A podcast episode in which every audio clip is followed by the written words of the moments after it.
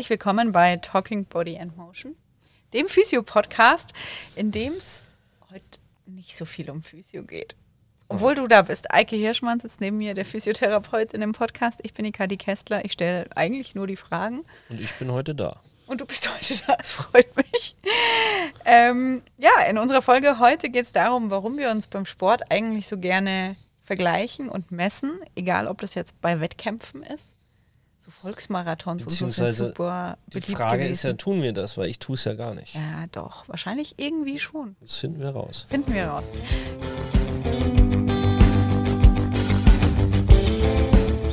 Ja, oder äh, eben, ob es bei Wettkämpfen ist oder eben nur virtuell, zum Beispiel auf Strava. Und darüber sprechen wir heute wieder mit dem Nils Büring. Mit dem haben wir schon mal gesprochen über Sportpsychologie im Allgemeinen und wir hätten wahrscheinlich noch drei Stunden länger sprechen können. Ähm, deswegen freut es mich, dass wir jetzt so ein bisschen irgendwie in diesem psychologischen äh, Themenbereich bleiben. Nils, du bist ähm, Sportpsychologe. Hallo. Ähm, hallo. Machst tausend Dinge, eine ganz lange Liste habe ich da. Da steht zum Beispiel, du bist Mitglied in der Expertendatenbank des Bundesinstituts für Sportwissenschaften. Ja, das ist wichtig. Klingt gut, ne? Ja, das klingt super. Ähm, es ist tatsächlich wichtig, ähm, wenn man mit, wie formuliere ich das am besten, ähm, der DOSB über das Bundesinnenministerium wird auch ähm, Geld zur Verfügung gestellt, dass Verbände ähm, an den Olympiastützpunkten mit Psychologen zusammenarbeiten können. Und eine Voraussetzung dafür, dass dieses Geld für die Arbeit mit einem Psychologen für eine Mannschaft oder für Kaderathleten ähm, auch zur Verfügung gestellt wird, ist, dass der Psychologe auf dieser Expertendatenbank ist. Und dafür muss man ähm, ein Sportpsychologie-Curriculum absolviert haben, das von der ASP angeboten wird.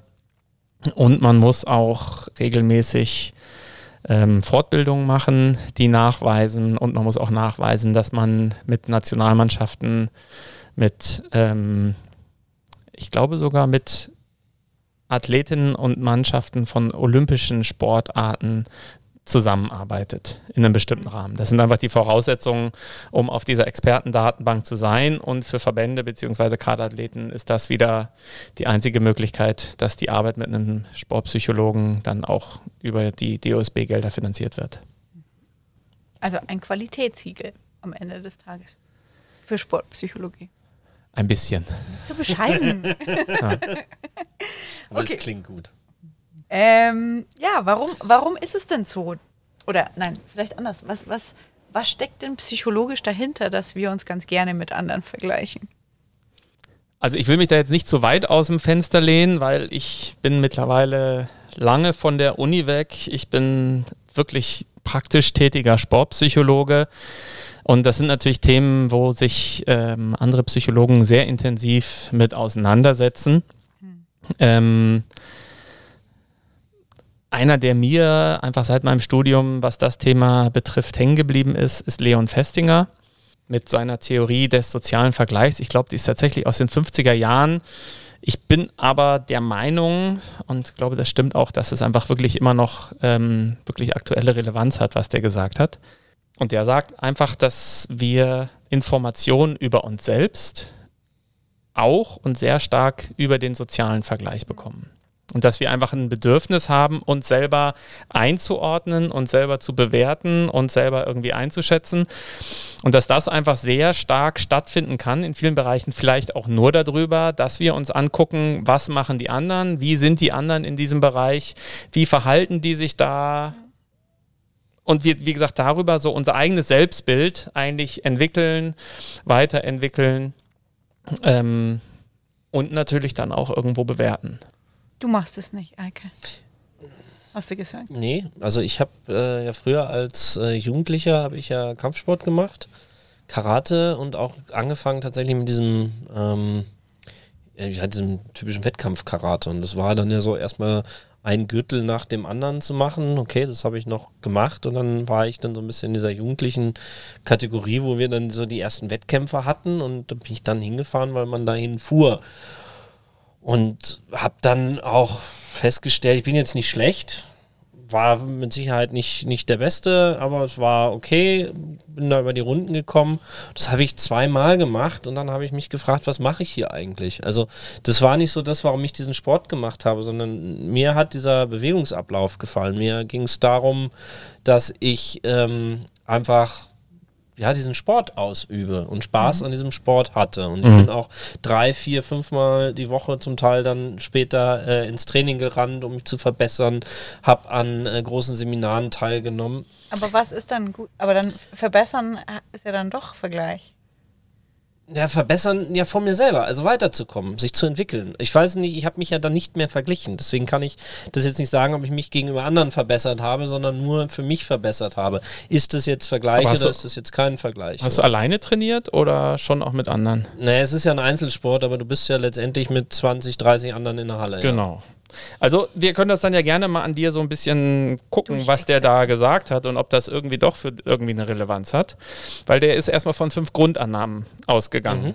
der, der Leon Festinger. Und das erste ist, dass Menschen grundsätzlich das Bedürfnis haben, sich so ein realistisches Bild von der Welt zu machen und dabei irgendwo auch von sich selber.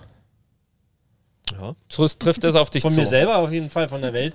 Kann ich jetzt so weit zurückblicken natürlich nicht mehr sagen. Aber ja, von mir selber habe ich natürlich versucht. Gut, aber das kennst du ja vielleicht immer noch dir, dass man ja. irgendwie durch die Gegend Klar. läuft und wenn man jetzt dann so in dem Moment ist, dann guckt man schon so, ja. was passiert hier, wie ist die Situation. Ja. Das war so seine erste Grundannahme. Das zweite ist, dass sozialer Vergleich dann stattfindet, wenn irgendwo auch ein objektiver Maßstab findet. Also ich vergleiche mich nicht mit anderen, wenn ich jetzt keine Ahnung, 1000 Meter Lauf und ich habe da nur diese eine Zeit im Kopf, die ich mhm. äh, reißen möchte, dann muss ich mich nicht unbedingt mit anderen mhm. vergleichen. Mhm. Aber in dem Moment, wo mir vielleicht diese Zeit fehlt, also im Kampfsport, ähm, keine Ahnung, bin ich irgendwie schneller geworden, bin ich äh, kräftiger geworden, kann ich meinen Gegner besser lesen, ähm, da findet natürlich schon irgendwo so ein, die, dieser soziale Vergleich dann mhm. irgendwo auch statt. Sehe ich, keine Ahnung, der eine Trainingspartner, der das schon seit fünf Jahren macht, ähm, wie reagiert der, wie schnell ist der, mhm. was macht der so für Moves, habe ich die drauf, traue ich mir das zu, dass der das macht. Hier die neue, die gerade gekommen ist, guck mal, wie tapsig die noch ist, so war ich vielleicht auch mal. Das, das ne? mag, mag, sein, ja. Also ich weiß auf jeden Fall, dass wenn wir so, so Sparringspartner hatten, dass ich mir eher immer natürlich die, die Schwarzgurte genommen habe, ähm, mit denen trainiert habe, weil mhm. ich von denen natürlich was abgucken wollte. Mhm. Ähm, weiß aber Und es auch okay war, dass du die ganze Zeit auf der Matte liegst. Ne, das ist im, im, beim Karate nicht der Fall. Das ist ja kein Bodensport. Das ist nicht so wie das Judo stimmt. oder sonst du ist dann, ne? Dass du dann halt schön die Tritte abkriegst. Genau, richtig. Ja, das Und war in Ordnung. Das war völlig in Ordnung, aber äh, die mussten ja auch aufpassen, weil ich war ja der, der ja. Kleine. Ja. Ähm, ich hatte das Privileg, dass ich tatsächlich relativ früh mit den Erwachsenen trainieren durfte, mhm. weil ich offensichtlich ja dieses Niveau hatte. Aber ich weiß auch, dass ich zum Beispiel, so wenn es darum ging, jetzt so diese nächsten Gürtelprüfungen, dass ich damit gerne immer gewartet habe, weil ich gesagt habe, warum? Also mhm. ich komme ja auch so weiter. Ich muss nicht mich eben wie das, dieses Thema jetzt, um zu sagen, ich muss mich jetzt nicht dahinstellen und dieser Prüfung stellen, ja. um zu wissen, dass ich weiterkomme, sondern ich kann das auch ohne Prüfung und kann mich auch ohne Prüfung weiterentwickeln. Gut, aber das war seine dritte Grundannahme, mhm. dass er eben gesagt hat, dass Menschen grundsätzlich motiviert sind, die eigenen Fähigkeiten und Fertigkeiten zu verbessern. Also bin das ich trifft dann ja auf dich schon definitiv trifft es auf mich zu, ja? ja. Aber es ist nicht so, dass ich mich in diesen Vergleich mit anderen Dingen stellen musste. Das mhm. würde ich. Okay, du hattest jetzt, also genau. Ja. Ähm, die vierte Annahme war, dass wir an sich die meisten Informationen bekommen, wenn wir uns mit Personen vergleichen, die irgendwie einen ähnlichen Hintergrund haben, die ähnliche Fähigkeiten haben, vielleicht auch ähnliche Meinungen haben, wenn wir jetzt mal über den Sport hinausgehen. Ja. Also es bringt mehr, dass du dich mit einem, wie groß bist du? Ja, eins Mitte 70. Eins Mitte 70 und irgendwo Mitte 70 Kilo dass du dich mit den Menschen vergleichst und dich nicht mit einem 2 Meter 10, 10 120 Kilo pure Muskelmasse im Karate vergleichst. Ne? Das macht schon irgendwie, wenn, macht es Sinn. Du hast, sagst, du hast gerne mit den schwarze Gürtleuten gekämpft, um daraus was zu lernen, ja. aber es macht natürlich wenig Sinn, sich mit denen jetzt immer direkt zu vergleichen und dann vor allen Dingen zu sagen, bin ich gut oder bin ich schlecht. Nee, nee, ne? das, das macht da, also das meiste Sinn macht eigentlich, sich mit Leuten zu vergleichen, die genauso gut Klar. sind wie ich. Ne? Und dann das fünfte, was er sagt, ist, dass Menschen motiviert sind, Meinungsdiskrepanzen mit anderen Menschen zu reduzieren. Ja, das, Ja, die nee, erste, trifft nicht zu. ja, ja, ja, warte. Die erste Möglichkeit ist, dass ich meine eigene Meinung den anderen anpasse. Ne? Da, dis- da reduziere ich diese Diskrepanz. Der zweite Weg ist natürlich, dass ich versuche, andere zu überzeugen. Das trifft er zu, ja. Genau, aber trotzdem ist es ja auch der Weg. Also trotzdem versuche ich dadurch, dass ich mir alles, also mir Mühe gebe, dich davon zu überzeugen oder von meiner Meinung zu überzeugen, versuche ich auch wieder diese Meinungsdiskrepanzen aus dem Weg zu räumen. Ne? Also das sind, das sind jetzt erstmal die Grundannahmen. Und dann haben wir eigentlich drei Möglichkeiten, uns zu vergleichen. Das erste ist der horizontale Vergleich. Also ich vergleiche mich tatsächlich mit, ähnlich, mit ähnlichen Leuten, mich gleichgestellten, also der klassische Begriff dafür ist mit meinen Peers. Die zweite Möglichkeit ist der Abwärtsvergleich. Also ich vergleiche mich mit Leuten, die in einer Sache schlechter sind. Und da sagt ja auch schon, das ist in erster Linie tatsächlich erstmal sehr selbstwertdienlich, dass es mein Wohlbefinden Mhm. steigert, mein Selbstwertgefühl erhöht, weil ich das Gefühl habe, hey, mir geht's ja besser. Ja. Das findet man tatsächlich sehr viel, ich will da jetzt niemanden angreifen, aber je älter wir werden und gebrechlicher, hat man das oft, dass da dann doch geguckt wird, guck mal, den anderen, denen geht es ja eigentlich noch viel schlechter als mir. Ne?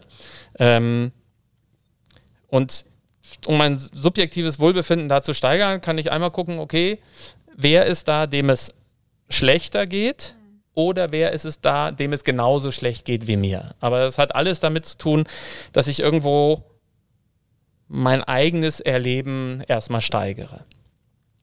Ähm, und den Zustand kann ich irgendwo vorfinden, aber auf der anderen Seite kann ich natürlich auch versuchen, in dem Moment, wo ich andere angreife oder schädige oder sonst was mache, ähm, dass ich den darüber dann wieder herstelle. Also Menschen, die ich sie irgendwie schlechter mache und so, so runterziehe oder vor anderen dann bloßstelle. Ähm, und da ist irgendwo dann eben genau auch diese Abnahme, dass eigentlich Menschen mit einem geringen Selbstwertgefühl dazu tendieren, eher in diesen Abwärtsvergleich zu gehen, um darüber wieder einen gesteigerten Selbstwert zu finden. Aber so, wenn wir jetzt die, die Punkte davor, das geht mir gerade so durch den Kopf. Ich meine, es ist ja so ein bisschen, du guckst ja, sag ich mal, als Schüler, egal welcher Disziplin, ob im Sport, ob in der, in der Lehre oder wo auch immer, guckst du natürlich immer so ein bisschen dem Lehrer hinterher. Es ist ja dann eben so dieses nach oben gucken, weil ich möchte ja was lernen. Dann wäre das ja schon per se immer ein Stück weit ein Vergleichen. Absolut. Okay, so habe ich das dann nämlich, deswegen habe ich Schau, auch immer doch gesagt, Wie, hast du doch vergleich gemacht? Doch. nee. Hast du nicht geguckt, Nein, was dein Lehrer nein, kann? nie, nie. Also wirklich ganz klar. Also ich bin immer äh, da hingegangen, habe gesagt, was du da machst, ist scheiße. ja, Ne? ich kann mache das alles ich ganz das anders, weil das kann ja gar nicht richtig du sein. Richtig, genau. Ja. Ja. Ähm, äh, genau, und das sind Sachen, die ich definitiv nie zum sich messen, etwas hinein gedacht hätte. Also Naja, für mich ist Messen sich eben vergleichen. Also ich, ich gucke, was der andere kann. Was kann der denn? Ähm, Aber das guckst du doch bei deinem Ja, Trainer. letztendlich. Dein Ja, Trainer guck zeigt dir etwas Oder und du guckst, was kann der. Und da sind wir jetzt irgendwo beim Auswär Aufwärtsvergleich. Das ist das dritte, ne, horizontal, abwärts, aufwärts, dass du dich mit Überlegenen vergleichst. Mhm. Ja? Das kann durch äußere Merkmale sein. Der ist viel schöner als ich. Das kann durch physische Leistung sein. Mein Karate-Trainer, krass, was der alles kann. Mhm. Aber es können natürlich auch irgendwie materielle Güter sein. Mein Nachbar, der hat ein viel dickeres Auto und hat viel mehr Geld als ich. Das ist alles, zählt in diesen Aufwärtsvergleich irgendwo rein. Ähm, das muss jetzt per se aber gar nicht schlecht sein, weil das einerseits steckt da natürlich drin, was habe ich noch für Möglichkeiten, was habe ich für ein Verbesserungspotenzial. Mein Trainer macht schon seit 20 Jahren diese Sportart, ich seit zwei Jahren. Alles klar, in 20 Jahren bin ich mindestens genauso gut wie der, weil ich bin jetzt schon so gut. Und da ist dieser Aufwärtsvergleich natürlich irgendwo äh, total gesund. Auf der anderen Seite könnt ihr euch auch vorstellen, kann es natürlich auch sehr negative Auswirkungen haben äh, weil das auch brutal irgendwie aufs Selbstwertgefühl gehen kann, wenn ich das Gefühl habe, das erreiche ich nie. Ich werde nie so schön sein, ich werde nie so beliebt sein, ich werde nie so reich sein, ich wäre es aber wahnsinnig gerne. Ähm, dann führt so ein Aufwärtsvergleich natürlich sehr, sehr schnell irgendwie zu Neid. Ja, genau, das ist, also was ich mir dabei, wenn dieses Thema, als wir das auf den Tisch gebracht haben, kam mir halt auch mal so in diesen Kopf, diese, diese, ähm, ich sag mal, diese neuen, neuen Medien sozusagen. Ja? Also diese Ja, ganzen klar. Uhren äh, äh, und auch Strava, wo du dich einfach bei anderen die Zeiten schauen kannst, wie ist der das gefahren, wie ist der das gelaufen und so weiter und so fort. Ja. Und das ist halt für mich so ein Vergleich. Ich gucke, wie die anderen das sind und schaffe ich das auch.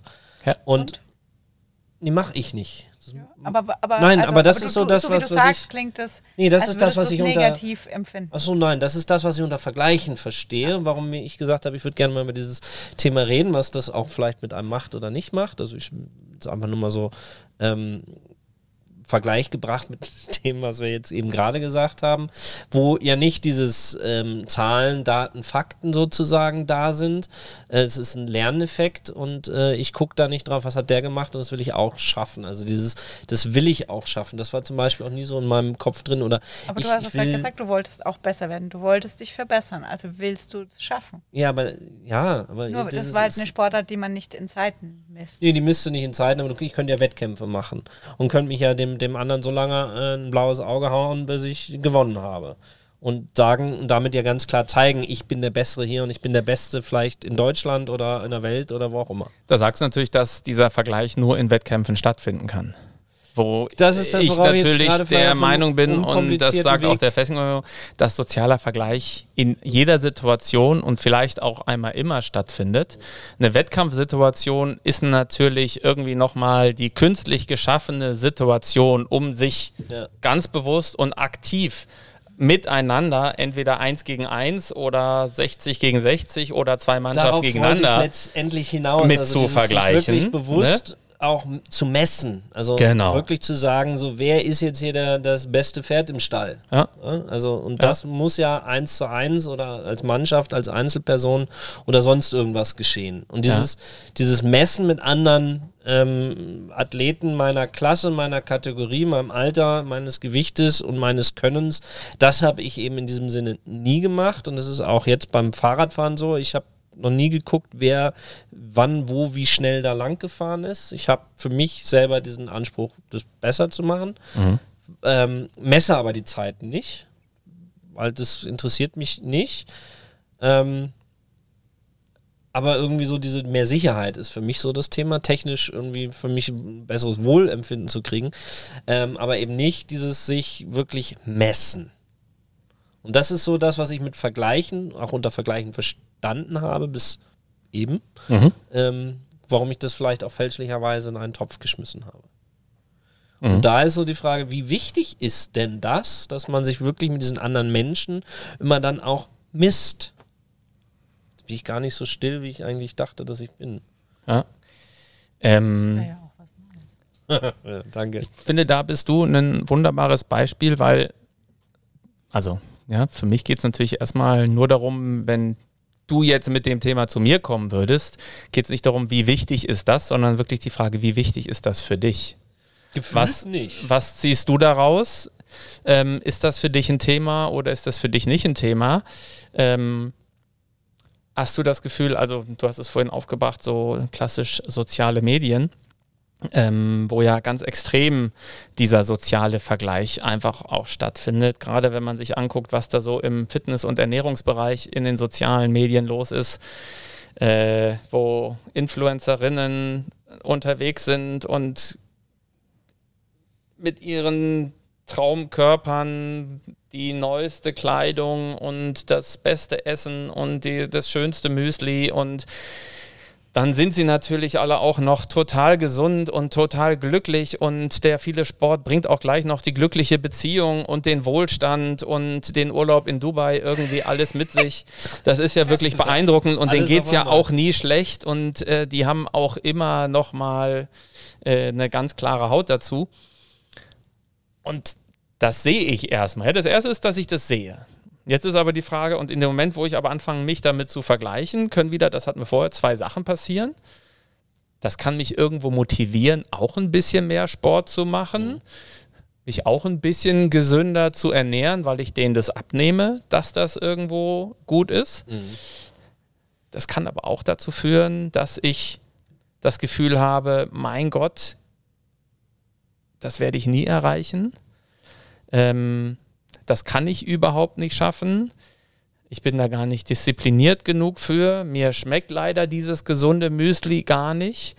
Und dann kann es in Extremfall tatsächlich irgendwo auch wirklich zu Depressionen, zu Burnout, zu sehr großem Unglück führen, weil wieder, das ist ja auch wieder dieser dann Aufwärtsvergleich, ähm, wenn das etwas ist, was ich nie erreichen werde, was aber mir oder vielleicht anscheinend der Gesellschaft, also dem meinem Umfeld, erlebten Umfeld so wichtig ist, dann kann mich das auch echt fertig machen. Und dann wird es irgendwo natürlich ungesund. Und das ist halt genau das. Es wird natürlich immer versucht, so vorzuleben und zu propagieren als Motivator, Mhm. Aber das geht halt auch sehr, sehr schnell nach hinten los. Und ich kenne halt wenige, die neben ihrem normalen Beruf überhaupt die Möglichkeit haben, dreimal am Tag äh, Sport zu machen und immer fünf Stunden irgendwie das Essen für die nächsten vier Wochen zu kochen. Also manchmal ist es halt doch irgendwie der Burger. Ja. ja. und dann auch noch so schön anzurichten, weil sonst schmeckt, wenn es nicht schön aussieht, schmeckt es eigentlich auch gar nicht.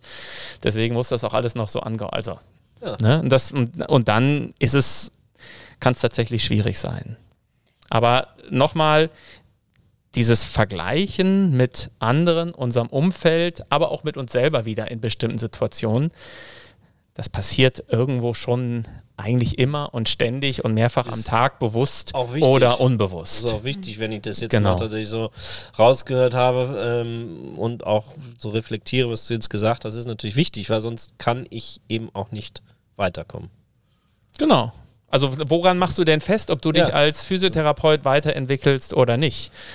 Ähm, Hast du Lust, andere Techniken zu lernen? Schaust du dir das an, was andere können, was andere machen, was du noch nicht machen? Interessierst du dich dafür? Guckst du dir das an und sagst, die sind doch alle doof, weil die machen was anderes als ich? Oder findest du es irgendwo spannend? Traust du dir zu, noch was Neues zu lernen und dann auch sinnvoll in deiner Praxis anzuwenden? Oder guckst du lieber auf die ganzen neuen Physiotherapeuten, die einfach alle viel unerfahrener und schlechter sind als du und du bist die ganze Zeit der große Fisch im kleinen Teich und fühlst dich super? Ja. Funktioniert auch für deinen Selbstwert, aber das führt natürlich nicht dazu, dass du ein Bestreben hast, dich weiter und weiter und weiter zu entwickeln. Ich lese unglaublich viel, weil so zu Themen, die mich interessieren. Mhm. Und da, das ist, glaube ich, so der Weg, wie ich mich dann weiterentwickle, auch so, weil das ist mir, nachdem ich aus Australien wiedergekommen bin, so unglaublich schwer gefallen, ähm, weil wir Therapeuten hier in Deutschland ganz anders ausgebildet sind als in Australien. Ähm, und als ich dann, dann meinen Master gemacht hatte, hier also auch Menschen zu finden, mit denen ich auf diesem Niveau reden kann, äh, mit dem ich eben auch in Australien reden konnte. Und ähm, da das schwierig war, solche Gesprächspartner zu finden, also ich habe mittlerweile tatsächlich so zwei, drei gefunden, ist es aber dennoch so, dass ich einfach sehr viel meines Wissens einfach durch Lesen und der Beschäftigung mit dem Thema mich weiterentwickle oder aber eben ja anderen Menschen dann in äh, hier irgendwie in Kongressen oder was zuhöre, ja. im Austausch mit Ärzten, Medizinern mich dann äh, auch weiterentwickle. Ja. Und irgendwo sind das dann ja immer noch die Leute mit dem schwarzen Gürtel, mit denen du gerne den Austausch ja. gesucht hast. Und das heißt ja gar nicht, dass du mit ihnen in einen Wettkampf gehst, aber trotzdem findet ein sozialer Vergleich ja. statt. Ja. Und es ist vielleicht ein Anerkennen von dem, dass sie in ihrem Bereich Experten sind und auch ein neidloses Anerkennen, dass sie besser sind als du, aber auch eine Motivation, wenn es dich interessiert, dich in dem Bereich weiterzuentwickeln. Mhm. Und da ist es, hat es eben überhaupt nichts Negatives, sondern was sehr, sehr Positives. Hat aber natürlich, und deswegen passt es vielleicht nicht so in das Thema rein, was du ursprünglich im Kopf hattest, hat es wenig mit Wettkampf zu tun. Vielleicht mit deinem eigenen ganz persönlichen persönlichen Lebenswettkampf nicht aufzuhören, besser zu werden und dich weiterzuentwickeln und heute ein kleines bisschen besser zu sein als gestern. Nee, ich glaube, das Wettkampfthema, das ist, kommt kommen wir, glaube ich, gleich auch noch so ein bisschen, bisschen drauf. Also sind wir ja gerade eben schon. Also es ist schon die Richtung, die das Thema ja ähm, auf jeden Fall nehmen sollte. Ich finde das ähm, auf jeden Fall sehr interessant, ja. Und äh, werde jetzt aufhören, mich zu messen. Wieso denn? Nein, du, bist Nein, so, ja, du bist dann so, du, du, du, du, du bewertest das so negativ. Ja. Ich kann ja mal, also, also für, weil, ja, Wettkampf ist für mich. Aber warum? Warum? Weil es Schwanzlängenvergleich ist. Nee, es ist, es ist, es ist einfach nur, also ich sag dir, wie das für mich ist. Ich bin auch kein Wettkampfstyp, weil, habe ich vorhin schon, ah nein, habe ich in der letzten Folge schon gesagt, da gibt es viel zu viele Dinge, die mich ablenken. Aber trotzdem will ich wissen, wo ich stehe. Ich brauche das einfach für meinen ich definiere mich als, als einen sportlichen Menschen. Also mein, mein, mein Selbstbild ist irgendwie, ich bin ein mhm. sportlicher Mensch. Ich möchte die und die Le Leistung in der und der Sportart bringen. Und ich mhm. will, also Altersklassen und keine Ahnung, ich meine, das kannst du eh vergessen, aber ich will einfach eine gewisse Zeit fahren, auf einem, einem gewissen Trail zum Beispiel. Mhm. Und das ist mir so, und das, das funktioniert ja auf Strava super zum Beispiel. Und es ist mir so wichtig, dass wenn mein Garmin leider nicht misst, ich nochmal fahre, damit ich weiß, wo ich stehe. Einfach. Und das ist für mich wichtig und daran kann ich überprüfen, ob ich besser werde auch einfach. Weil sonst, ich habe nicht so viel Vergleich tatsächlich. Also es gibt nicht so, ich, ich kenne zumindest nicht so viel Frauen in meinem, in meiner Peer Group, die, die ähnlich gut Mountainbike fahren wie ich. Wenn ich mich jetzt mit meinem Partner vergleiche, das ist völlig absurd, weil das ist dann eben zu weit oben. Also Das ist ja ganz anders, aber das ist mir einfach wichtig und ich finde das auch nicht, nicht negativ, sondern mich motiviert es tatsächlich eher. Klar, wenn ich dann so Sachen passieren wie ähm, Bekannte von mir ist ähm, Steffi Telcher, ehemalige Profiathletin und mit der fährst dann mal einen Tag und dann weißt du auch wieder ganz genau, dass du halt vielleicht hobbymäßig relativ gut bist, aber dass du an ein Leistungssportniveau lange, lange, lange nicht Aber rankommst. motiviert dich das trotzdem? Also dieser Oder eine Tag war ein bisschen das dann, hart, ja? weil ich natürlich trotzdem versucht habe und dann dreimal hingefallen bin, mir auch ganz schön wehgetan habe und so. Klar ist es dann so, ah ja, okay. Aber auf der anderen Seite finde ich es wieder cool, wie natürlich, also ich meine, es war ja klar, dass ich da nicht mitfahren kann eigentlich. Aber es ist auch, also äh, am Ende des Tages motiviert es mich dann schon. Klar ist es natürlich so ein, so ein Downer. Aber ich, ich fände auch ganz, also um jetzt auch wieder mal so ein bisschen mehr zum Sport zurückzukommen, ich fände interessant, inwieweit so dieses Konkurrenzdenken und, und, und, und der Vergleich für Leistungssportler ein Problem sein kann oder ob die einfach so Wettkampfsmenschen sind, dass sie das, das nicht, dass sie nicht immer denken, ja, aber der XY, Klar. der ist viel schneller, der ist viel fitter, der ist viel Ja. besser drauf gerade. Oder ist das, ist das ein Punkt, mit dem sie oft zu dir kommen und darüber sprechen? Ähm, also wenn ich wirklich im Leistungssport oben angekommen bin, dann habe ich wahrscheinlich bestimmte Persönlichkeitseigenschaften, wo dann auch dieses Leistungsmotiv, also mir macht es Spaß, es ist so ein klassisches Motiv, was ich als Persönlichkeitseigenschaft habe, Leistungen bringen zu wollen, mich selber verbessern zu wollen und auch Spaß daran zu haben, Leistung, Wettkampfmotiv, mich mit anderen zu vergleichen. Das ist einfach eine Persönlichkeitseigenschaft, die viele Menschen mitbringen. Also man, es gibt so die, ich will mich jetzt wieder natürlich nicht zu weit aus dem Fenster lehnen, aber an sich so die vier ähm, wirklich großen Motive, die so herausgestellt werden. Das ist das Machtmotiv, das Leistungsmotiv, das Anschlussmotiv und dann auch noch das Freiheitsmotiv. Und damit kann man eigentlich so Menschen im Rahmen ihrer Persönlichkeitseigenschaften schon sehr gut so ein bisschen einsortieren. Und es gibt wenig Leistungssportler, die dieses Leistungswettkampfmotiv sehr, sehr gering ausgeprägt haben, weil wie du so schon sagst, wenn es mir einfach nur um den Spaß an der Bewegung geht, mich selber erleben, mein Ding zu machen oder mir eigentlich nur darum geht, mit anderen etwas zu unternehmen, dann bin ich viel mehr in diesem Freiheitsmotiv oder Anschlussmotiv drin. Dann mache ich eine Sportart dafür. Aber das geht ja tatsächlich im Leistungssport immer mal wieder auch so ein bisschen verloren. Das kommt manchmal ein bisschen zu kurz. Also natürlich habe ich Sportler mit einem sehr hohen Wettkampf- oder Leistungsmotiv und auch einem sehr hohen Freiheitsmotiv. Die sind dann für Trainer oft schwierige Athletinnen, weil die halt selber entscheiden wollen, welche Übungen sie heute machen und der festen Überzeugung sind, das ist das Richtige, um mich zu verbessern. Und dann denke ich manchmal als Coach, Nee, jetzt mal ganz ehrlich, völlig falsch. Äh, lass uns das von einer Trainingsplanung her anders gestalten und die sind dann schwer zu überzeugen. Aber trotzdem muss ich mich als Coach darauf einstellen, dass sie halt so ticken.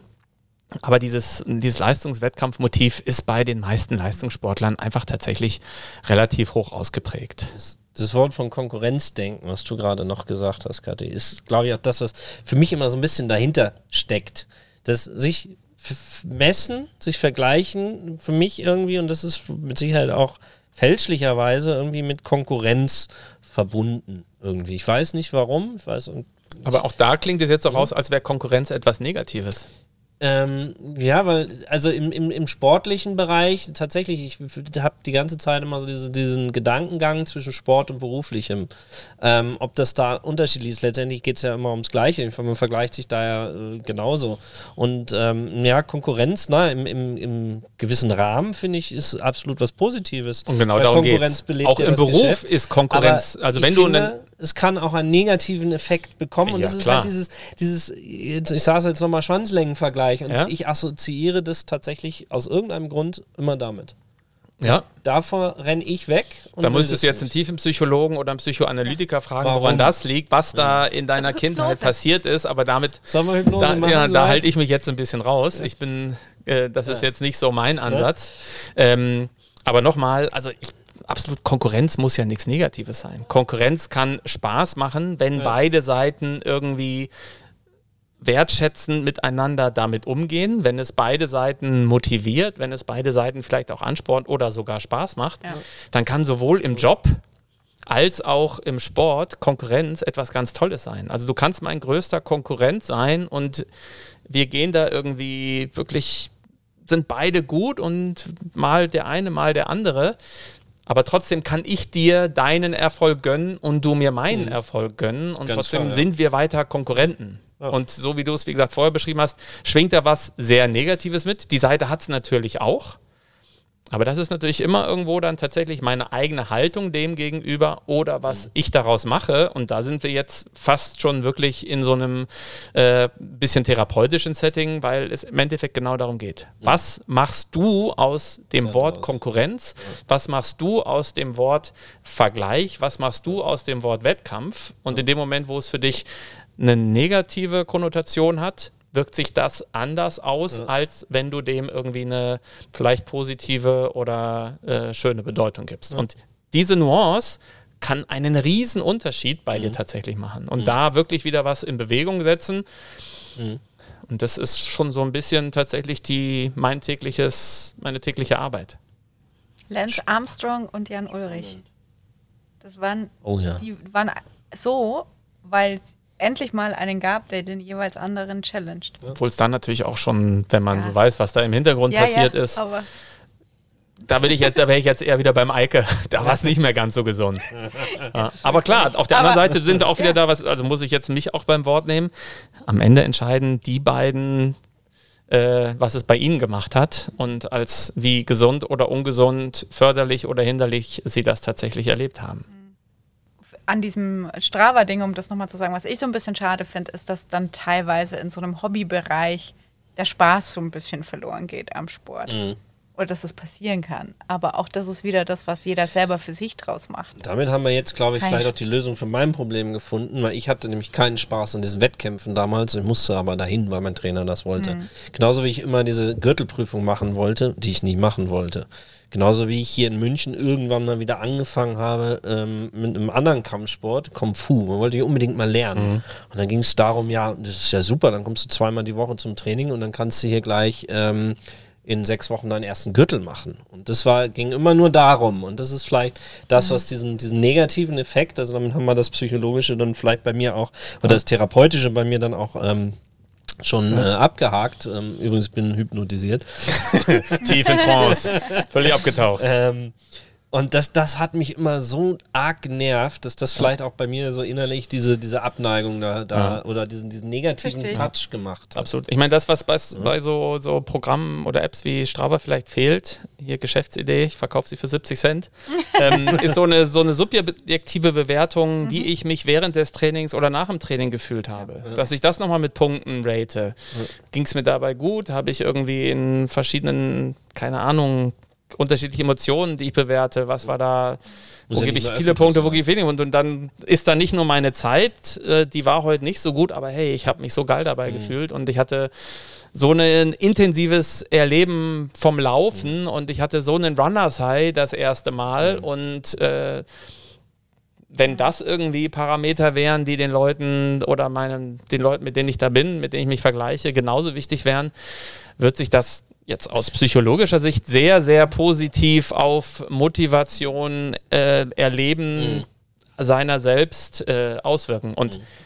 wie gesagt, eigentlich laufe ich, also das, das am Ende schnell sein ist ja sehr ergebnisorientiert und das, was da so ein bisschen verloren geht, ist das Prozesserleben. Mhm.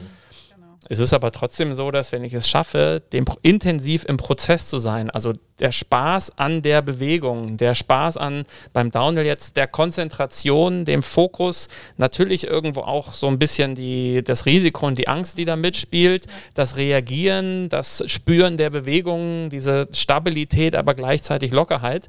Wenn ich da drin aufgehe, mhm. ist die Wahrscheinlichkeit ziemlich hoch, dass ich am Ende eine geile Zeit habe. Mhm. Mhm viel höher, als wenn ich die ganze Zeit nur versuche, irgendwie eine gute Zeit rauszureißen.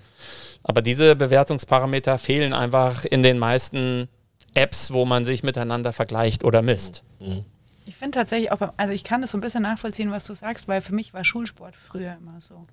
Also ich habe Sport nicht als was empfunden, was, oder Schulsport nicht als was empfunden, was einem Freude an Bewegung vermitteln soll, sondern da ging es auch immer um, wer springt weiter, wer schneller, Bundesjugendspiele, Fand ich ganz schlimm. Also das klar, und dann auch noch der, am Ende die subjektive Bewertung, also natürlich ein bisschen objektiv, aber auch die subjektive Bewertung des Lehrers, ob ich gut oder schlecht ja, war. Genau. Also das mhm. fand ich, äh, Sportunterricht fand, in, in meinem Fall war eine totale Katastrophe. Und da hast du diesen, das, Entschuldigung, wenn ich jetzt unterbreche, das ist halt so ein wunderbares Beispiel für Abwärts- und Aufwärtsvergleich. Also so den, derjenige, der in der, der Klassenbeste mhm der dann auf die Schlechteren richtig draufhaut ja. und sich mit denen vergleicht, der aber dann in seinem eigenen äh, Fußballverein eigentlich so wirklich der, der Bankdrücker ist, äh, wo er nicht mitspielen darf, aber ja. dann in, bei den, in der Schulklasse mhm. endlich mal glänzen kann und das, da, die, da die Dynamik, die ist natürlich brutal und die wird leider auch viel zu wenig, also zumindest in meiner Schulzeit war es so, ich weiß nicht, ob es heute anders ist, wie da das mittlerweile die pädagogischen Konzepte sind, aber da wurde viel zu wenig interveniert und viel zu viel Wert, äh, viel zu wenig Wert auf andere Sachen gelegt. Das stimmt, der Schulsport ist bei mir so ein, auch so ein schwarzes Tuch. Also, weil ich einfach jetzt äh, retrospektiv sagen kann, der Schulsport in Deutschland. Ähm, ja, das ist. Gut, okay. Ich habe aber noch eine psychologische Frage, oh, oh. um beim Thema zu bleiben. Ist es denn so, dass Leute, du hast ja vorhin gesagt, ähm, Leistungssportler haben immer oder sehr häufig. Ich habe bestimmt nicht immer gesagt. Entschuldigung, ja, deswegen habe ich mich direkt ja. verbessert. Meistens haben Leistungssportler eben diesen Leistungsanspruch. Ist ja. es so, dass Menschen, die das im Sport haben, das im Leben auch haben und umgekehrt? Ist es immer so? Ja? Nein. Schade. Ähm, dachte ich schon, das wäre mal eine einfache ja, Antwort. Wär, vor allem wäre es eine gescheite Antwort und nicht so ein Rumgedruckse. Ja, ne? genau. Echt. Aber das kennst du von mir schon. Äh, tut mir leid, ich kann da wieder nur rumdrucksen. Nein, es ist natürlich nicht so, dass die das immer auch in anderen Bereichen haben, sondern ich habe es natürlich nur in Bereichen, die mir A, entweder wichtig sind ähm, und ich bin der Überzeugung, dass viele Menschen es unbewusst auch so hinbekommen, ähm, weil das wieder sehr selbstwertdienlich ist, dass ich diesen Leistungsanspruch nur an mich habe in Bereichen, wo ich dem auch gerecht werden kann. Keine Ahnung, ich bin wirklich ein grausamer Musiker, ich treffe keinen Ton, ich kann keinen Rhythmus halten. Ähm, ich habe aber wirklich einen hohen Anspruch an mich, wenn ich in eine Karaoke-Bar gehe, da die Leute richtig vom Hocker zu hauen. Dann habe ich ein Problem. Ja? Und da kann ich noch so ein guter Sportler sein und da einfach wirklich in allen Sportarten irgendwie das Gefühl haben, ich wachse da über mich hinaus. Wenn ich diesen gleichen Anspruch an mich mit meinem absoluten unmusikalisch sein hätte, das wäre sowas von wenig selbstwertdienlich, dass es grenzt dann schon tatsächlich so ein bisschen an äh, was, was Krankhaftes, wenn ich das da auch noch machen muss. Also, das weiß ich nicht, ob das dann schon ein bisschen an was Narzisstisches oder so geht. Ähm, aber nee, deswegen, also kann man auf gar keinen Fall sagen, dass wenn ich das irgendwo habe, dass ich es überall anders auch habe. Aber ähm, ich glaube, dass viele Leistungssportler, für mich ist immer Hockey so das beste Beispiel, das ist ja eine Sportart, wo in der Bundesliga und in der Nationalmannschaft auch wahnsinnig viel Zeit investiert wird, wo man wenig Geld verdient, wo mhm. Hockeyspieler ist natürlich auch so immer noch so ein bisschen so ein, ähm, also ich sage jetzt mal ein bisschen elitärerer ja. Sport. Mhm. Also da sind viele aus, viele, die dann doch irgendwie die akademische ja. Laufbahn für ja. sich auch wählen, die ein Studium machen und die ähm, von Arbeitgebern sehr gerne genommen werden, weil sie doch irgendwo wissen, dass die sich so sehr in eine Sache reinknien können, so sehr sich da reinfuchsen, alles geben, da auch diesen Anspruch an sich selber haben, dass die Wahrscheinlichkeit, dass sie das in ihrem Berufsleben, was sie ja gewählt haben, auch machen, so hoch ist, dass es eigentlich fantastische Angestellte, Mitarbeiter, potenzielle Führungskräfte später sind. Und die natürlich zusätzlich irgendwo noch so diese, das Team kennen. Ja. Äh, Teamstrukturen kennen. Von daher bringt das oft was mit, was Arbeitgebern, äh, Arbeitgeber dann auch suchen. Mhm. Und da wirkt sich das schon so auf, aber wie gesagt, ich glaube, wenn man das in einer Sache hat und dann in allen anderen auch, das ist dann eher ein bisschen krankhaft und schädigend, als dass das dann wirklich auch positiv ist. Aber das Leistung, das Streben nach eigener Leistung so ein bisschen omnipräsent ist, ja. egal in welchem Bereich, das kann man auf jeden Fall Genau, und man kann auf jeden Fall auch sagen, also diese vier Persönlichkeitseigenschaften, die ich da genannt habe, also bei, da spricht man tatsächlich von relativ stabilen, über verschiedene Situationen, auch über die Zeit mhm. äh, stabile Eigenschaften. Das Geiles ändert sich Alter. übers mhm. Leben dann irgendwann mhm. auch nicht mehr und das ändert sich auch von Situation zu Situation nicht mehr. Also Sportler haben das ja auch, keine Ahnung, auch wenn sie nicht Tischtennis spielen können und dann im Tischtennisturnier sind, irgendwie wollen sie trotzdem das Beste geben und sind dann ehrgeizig. Sie meiden dann manchmal eher die Situation, es sei denn, sie können es irgendwie mit Humor nehmen und haben da einen guten Umgang mit, dann stürzen sich da in alles rein und haben da irgendwo schon so einen Spaß dran und mhm. ärgern sich, vielleicht mit einem Grinsen im Gesicht, aber ärgern sich trotzdem, wenn sie verlieren. Mhm. Und das, wie gesagt, das kann kippen, aber das kann auch sehr positiv und gesund irgendwie sein. Eine Frage habe ich noch wenn es jetzt um so Vergleich und Wettkampf geht, wieso ist es dann oft so, dass, dass Menschen dann, jetzt gerade zum Beispiel Corona war da, glaube ich, ein guter Anlass, da haben ja viele wieder angefangen zu laufen oder irgendeinen Sport zu machen. Sonst durfte man ja gar nicht raus. das ist das nächste Problem. Aber oft ist es dann ja so, dass sich Menschen so ein Ziel setzen und es muss dann gleich der Halbmarathon sein. Mhm. Warum braucht der Mensch so ein Ziel und kann ich einfach sagen, ja gut, ich gehe einfach jeden Tag eine halbe Stunde laufen und mache einen Pausentag und das ziehe ich so durch? Funktioniert nicht so gut wie. Also grundsätzlich sagt man halt, dass Ziele motivieren. Mhm. Aber damit ein Ziel motiviert, müssen bestimmte Dinge erfüllt sein. Also da gibt es so die Klassiker, also das, ähm, was, was ein Ziel innehaben muss, damit es mich tatsächlich persönlich motiviert. Ähm, ich bin überzeugt davon, dass es genug Menschen gibt, die sagen, pff, ich gehe laufen, wenn ich Bock habe zu laufen und weil ich irgendwie dreimal in der Woche eh Bock habe zu laufen, laufe ich dann sowieso dreimal in der Woche. Ich habe da irgendwie gar kein Ziel. Ich weiß gar nicht, warum ich laufe. Unbewusst haben sie vielleicht einfach Spaß zu laufen, Vielleicht ist es aber auch die einzige Möglichkeit, um von den Zwillingen, die während Corona auf die Welt gekommen sind, irgendwie rauszukommen. Sie wissen gar nicht, dass sie eigentlich Zwillinge und Frau gerade entfliehen und dass der einzige ruhige Moment ist. Und sie erinnern nur, dass irgendwie Laufen macht so viel Spaß und ist so ruhig. Ja, also keine Ahnung, das kann alles sein. Und dann funktioniert das natürlich wunderbar. Ähm, aber grundsätzlich sind natürlich Ziele, die mir bedeutsam sind, die ich mir irgendwo selber gesetzt habe, die auch anspruchsvoll sind, die ich vielleicht auch irgendwo messen kann, die haben dann schon etwas in sich, die uns Menschen motivieren,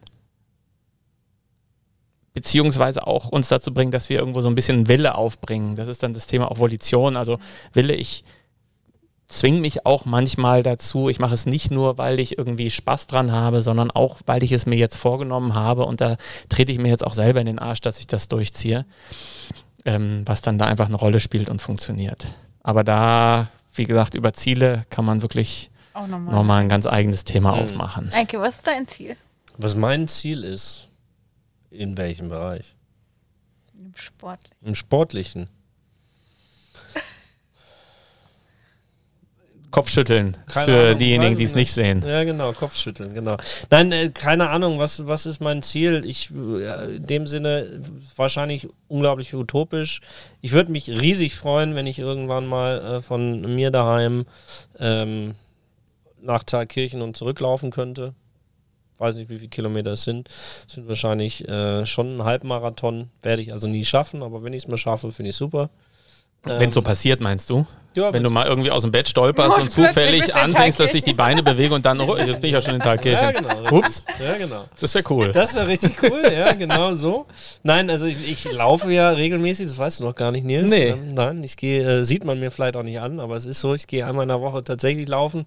Ähm, und wenn das mir einfach mal leicht fallen würde, wenn das nicht immer so ein Akt ist, darüber würde ich mich einfach freuen. Und unter leicht fallen fällt für mich dann eben auch zu sagen, okay, ich äh, gehe da jetzt bis Thalkirchen, ist gar kein Problem. Das ist so ein, ein ja, vielleicht ist es eine Art Ziel. Das andere ist auch einfach, ähm, wenn ich sage, ähm, ich habe Bock beim Radeln einfach mehr Routine zu kriegen. Das sind so meine Ziele.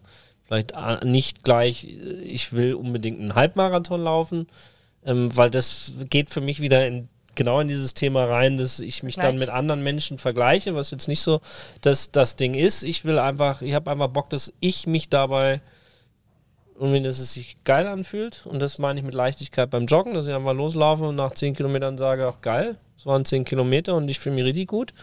Und äh, so geht es mir beim Fahrradfahren, dass ich einfach gerne aufs Fahrrad, fahr, aufs Fahrrad aufsteige und sage, ähm, geil, das war eine richtig geile Tour, der hat richtig Spaß gemacht und es war mit Leichtigkeit äh, gefahren, super und ähm, freue mich auf nächsten Winter, dass ich wieder Skifahren kann, hoffentlich. Und wann machst du den Termin zur Hypnose?